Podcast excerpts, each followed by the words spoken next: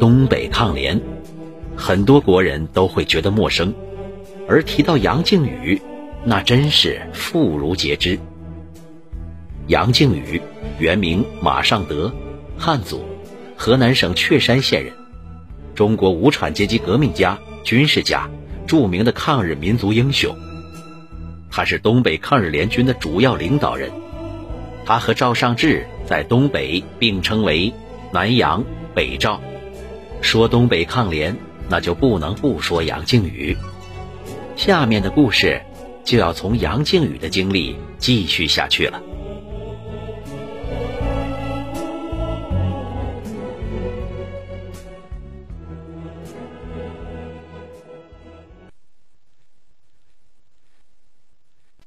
第五章，上面派来了杨靖宇。上回说到屠杀朝鲜族村的事儿，基本是出自磐石县委报告和磐石中心县委紧急通告。其实不读磐石，在此前后东北各地党组织的报告中，或多或少都能见到这类的文字。南满、北满、东满及东，要组建游击队，那都得有枪。枪从何来呀？一买，二抢，主要是靠抢。从谁手里抢呢？如果还是土地革命时期，各地的农村那都有被称之为大院套的高墙大院，都可以进去夺枪。但现在不同了，那大院套的主人也有反日的，他们是朋友，从朋友的手里抢夺东西，有这样道理吗？造成磐石游击队两位主官同时牺牲的罪魁祸首高希甲，当年和今天谈到他的文字，都是反动地主。反动地主武装，之前杀害孟杰民的张伯清就是地主大地主。没人会就此认为他们是反日的爱国地主，像许多地主一样，他们还好像需要点什么变故才能显现出政治面目。而现在遍地起胡子起绺子，他拒不交枪，是不是也有他的难处呢？一九三五年四月三十日，东北反日联合军第五军报告书中。在回顾那时宣传口号很多地方超过民族革命阶段时说，由于宣传过左口号色彩太红，结果不但被日本帝国主义及其走狗协和会、正义团、豪绅地主等指认我们为共产党红军，而反日军队内部许多的反动领袖和落后群众借此也反对上我们，与日本帝国主义造谣污蔑合为一致。其实这都是北方会议造成的恶果。大家都是中国人，你甭管什么族，只要是抗日，那都应该是朋友；也别管是地主还是农民，只要是抗日，那就应该联合。这回好，不管做什么事儿，都要来个什么会议；不管形势多恶劣，都要讲什么阶级。这头疼医头，脚疼医脚，一个病有一个病的治法，你不能什么病都拿一种药去治啊。而作为朝鲜人，还要承受的一种恶果是北方会议路线风行时期，各地的党组织和游击队成员中，朝鲜族人占多数。那些土地革命的对象和各色武装，哪里晓得什么北方会议、南方会议呀？那就认为这一套都是老高里搞的。想一想，现在的网络上是不是也有这种捣乱的人呢？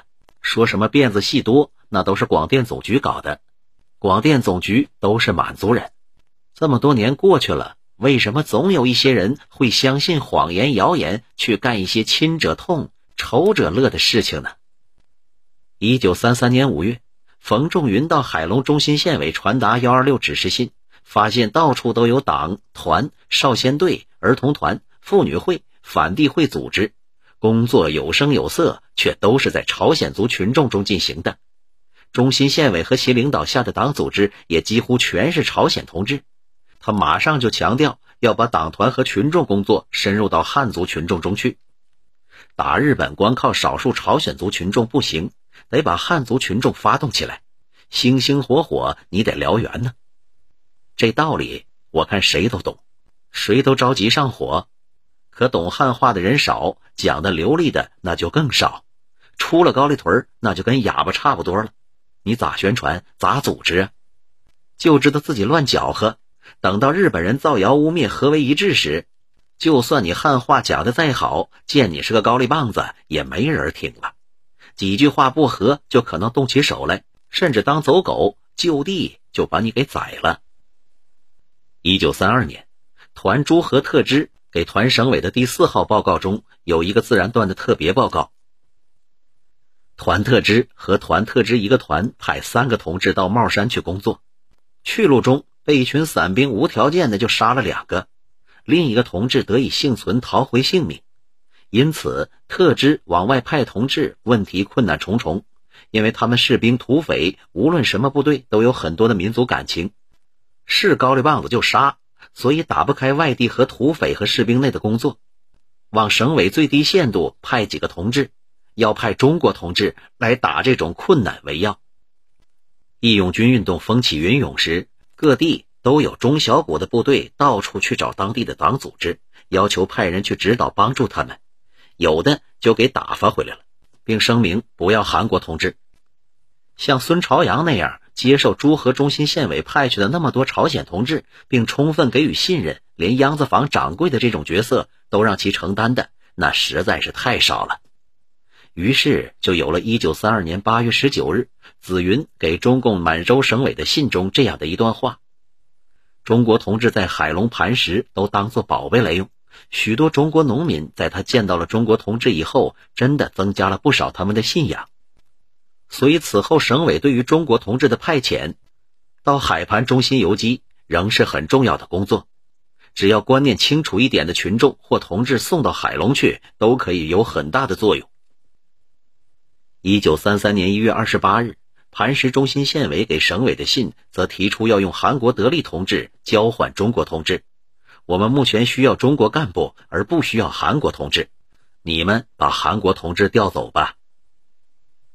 一九三二年八月十五日，中央巡视员在报告中说，满洲省委对于磐石的工作是加以特别注意的，把我们可以征调的同志大部分派到磐石去加强工作，而且事前会加以相当的训练。罗登贤派下去的第一个省委军委书记杨林就是送到磐石的。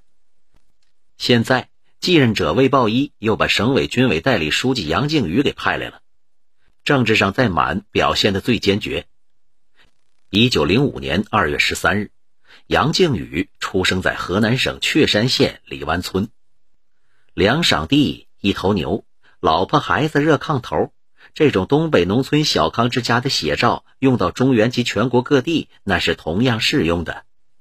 杨靖宇家有二十亩地，又租种地主十亩，自有数间草房及耕牛农具。父母勤劳工作，省吃俭用，加上一对小儿女的四口之家，光景应该说是可以的。五岁的时候，父亲去世了。母亲与他和比他小四岁的妹妹依靠叔叔和祖母、叔叔家一起生活，丧父失去的打击无疑是沉重的，但在经济上仍是可以的。杨靖宇一直没有中断学业，应能证明这一点，同时也说明这个家族的和谐和重视教育。杨靖宇如今这个人人皆知的姓名，是一九三二年十一月作为满洲省委巡视员到磐石海龙地区巡视工作时用的，之前还曾用过周敏、张冠一、乃超的化名。杨靖宇本姓马，八岁在本村读书时，先生给他起名叫尚德，即马尚德。以至于建国后好长的时间，他的女儿马锦云和马氏家族的人都不知道民族英雄杨靖宇就是他们的亲人。杨靖宇聪明勤奋，从私塾读到县立高小、省立第一工业学校，学习一直都很好。他尊重老师，和同学不笑不说话，还有反抗精神。中秋节，叔叔买来四盒月饼。去地主家送礼，说这是老辈子传下来的规矩。杨靖宇说：“咱租他的地，不欠他租子，凭啥给他送礼呀？不合理的规矩，那就得破了他。”有钱的王八大三辈儿，在县立高小，有钱人家的孩子和当官家的孩子也欺负穷人家的孩子。杨靖宇后来一米八多的个头，这时也身高力壮，没人敢欺负他。可谁欺负别人，那也不行。班里有一个孙少爷，把人打了，还让人家给他当马骑。杨靖宇听说了，把这小子胖揍了一顿，问他还欺不欺负人了，并警告他说：“不准向他老子告状，不然我还揍你。”杨靖宇参加抵制日货斗争，把与县长勾结的商家的日货全都给没收了。县里只是校长管教杨靖宇等人。杨靖宇说：“你在修身课上讲过，国家有难，匹夫有责，民族大义，尊严为先。”你却屈从于反动官府，阻挠学生的爱国行动。校长恼羞成怒，威胁要开除他们的学籍。杨靖宇说：“你要是敢开除学生，我就号召全校罢课，要求罢免校长。”五卅运动中，杨靖宇作为省立第一工业学校的学生代表，在街头讲演，组织募捐，搜查日货、英货，支援上海同胞的反帝斗争。一九二六年秋。正当北伐军即将进军河南之际，杨靖宇在第一工业学校初级班毕业，遵照党的指示，辍学回到家乡从事农民运动，被选为确山县农民协会执行委员会委员长。第二年四月，确山暴动，杨靖宇率领数万农民激战两天两夜，打下了县城，活捉了县长，成立了确山县临时治安委员会。这是河南省有史以来第一个革命政权，包括杨靖宇在内的七名委员全部由民主选举产生。一九二七年十月一日，杨靖宇又指挥了刘店秋收起义。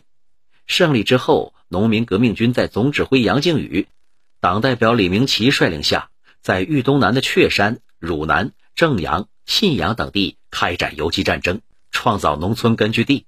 揭开了河南土地革命战争的序幕。一九二九年五月，河南省委派杨靖宇到上海中共中央训练班学习，因为他在河南已为敌人所熟悉。两个月学习结束后，便被分配到东北，因此这个来自中原大地的大个子青年的足迹和名字，就和这片苦难深重的黑土地的命运紧紧的联系在一起了。来到千金寨。就把铺盖卖，新的换旧的，旧的变麻袋。现在在民间被称作“千金寨”的抚顺来了个山东张张大个子。如今一提起煤，人们就会想起山西。而在二十世纪中叶以前，没说的那就是新中国成立后曾被誉为煤都的抚顺了。一九二九年夏。当杨靖宇化名张冠一被满洲省委派到抚顺任特别支部书记时，这座因煤而兴起的城市基本是在日本帝国主义控制之下的，煤矿多由日本人经营，滚滚乌金都流到了日本人的腰包。从学生运动到农民运动，现在到了要搞工人运动的时候，这工人运动就成了新课题了。杨靖宇把铺盖搬到了工人的床铺上。和矿工一起劳动，你是哪嘎的人呢？俺是山东人，山东哪嘎的呀？曹县。那时东西南北满，走到哪儿见到个人，一开口十有六七那都是山东腔。煤矿工人当然也不例外。确山县靠近湖北，离山东那远着呢，可山东话挺好学，一听是老乡，那距离一下子就拉近了。见他不笑不说话。又发现这人挺有文化，见多识广，有点空，身边就会聚拢些人那目光中无不都是透着亲切，透着信赖，还有很多的尊敬。就像精忠报国这样的故事，有人已经听过多少遍了，可从山东张张大个子嘴里讲出来，就有种与众不同的味道。至于剥削、压迫、阶级、阶级斗争这些词语，无论听着多么新奇，多么陌生。这些生活在社会最底层的，被称为苦哈哈、臭苦力、煤黑子的人，也会从切身的经历苦难中，或多或少的有了一些领悟。